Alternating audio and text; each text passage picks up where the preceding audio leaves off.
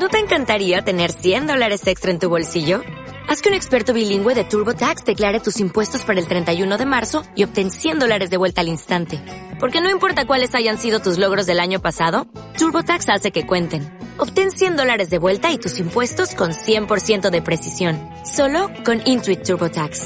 Debes declarar para el 31 de marzo. Crédito solo aplicable al costo de la presentación federal con TurboTax Full Service. Oferta sujeta a cambios o cancelación en cualquier momento. Adquirir el hábito de la lectura no es sencillo. Es por ello que muchas personas terminan dejándolo a un lado. En este especial de Punto de Partida Podcast te ofrecemos varios consejos. Hey, ¿qué tal? Otra entrega en este especial de Punto de Partida Podcast, en estas cápsulas donde damos ciertos consejos para adquirir el hábito de la lectura o mejorarlo si ya eres como un lector ávido, pero aún te falta como ciertas estrategias para mejorar en tus textos, avanzar en esos libros que has postergado durante mucho tiempo.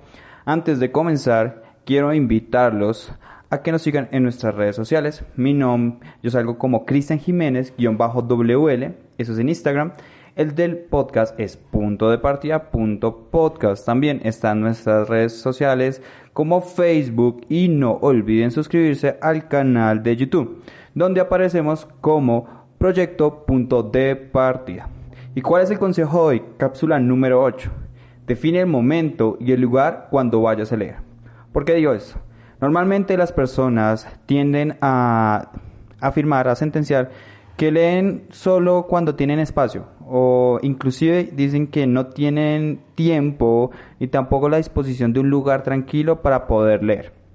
Por eso la importancia de sentarnos a reflexionar acerca de cuál es el instante, cuál es el momento, cuál es el lugar que más nos beneficia al momento de leer. Claramente, eh, si lo dejas al azar, como diciendo, bueno, cuando tenga un espacio durante el día, cuando, bueno, un lugar más o menos tranquilo, aunque no sé cuál es, pero espero que haya alguno, al final vamos a seguir postergando la lectura ah, y si llegamos a leer, digamos que sí, voy en tal lugar o estoy esperando a tal persona o estoy haciendo la fila en el banco, otro tipo de actividades y continúas con lecturas, está perfecto. Digamos que de alguna forma estás aprovechando esos, esos vacíos de tiempo, esos lugares donde pues en realidad lo único que haría sería pues ingresar a tu móvil y pasarla en redes sociales. Pero hay algo contradictorio y es que, seamos sinceros, eh, esa fuerza de voluntad de utilizar ese tiempo para leer, muchas veces se ve opacada por ver las últimas notificaciones o dedicarlo a otras actividades. Entonces es bueno planificar, es bueno tener presente en qué momento, en qué lugar voy a leer porque sé que beneficia mi concentración, mi atención y voy a disfrutar lo que estoy leyendo.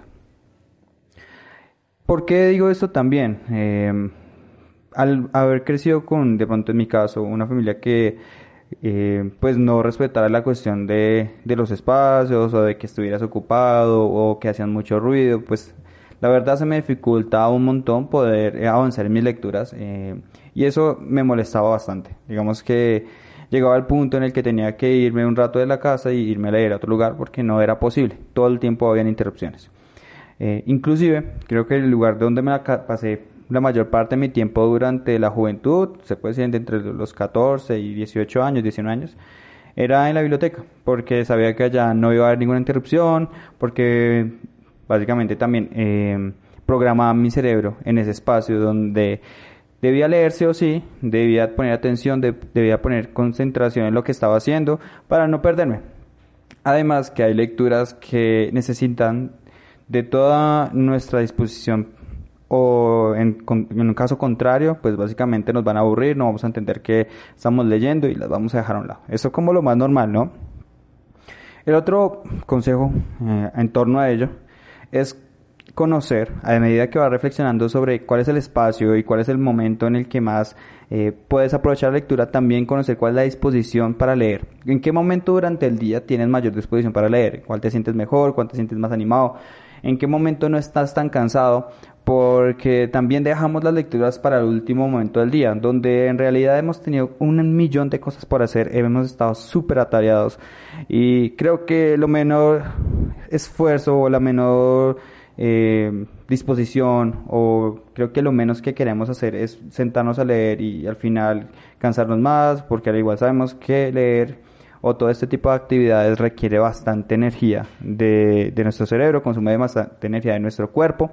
Entonces, pues, digamos que es algo que tenemos que pensar muy bien. Eh, personalmente, yo trato de leer en las mañanas, digamos que trato de como sacar espacios para poder leer durante pequeños lapsos de 15, 20 minutos y en la noche. Digamos que por cuestiones de trabajo, por cuestiones de obligaciones, con el tema de los podcasts y otras obligaciones o responsabilidades, pues es como los espacios donde tengo más el, el tiempo, el momento.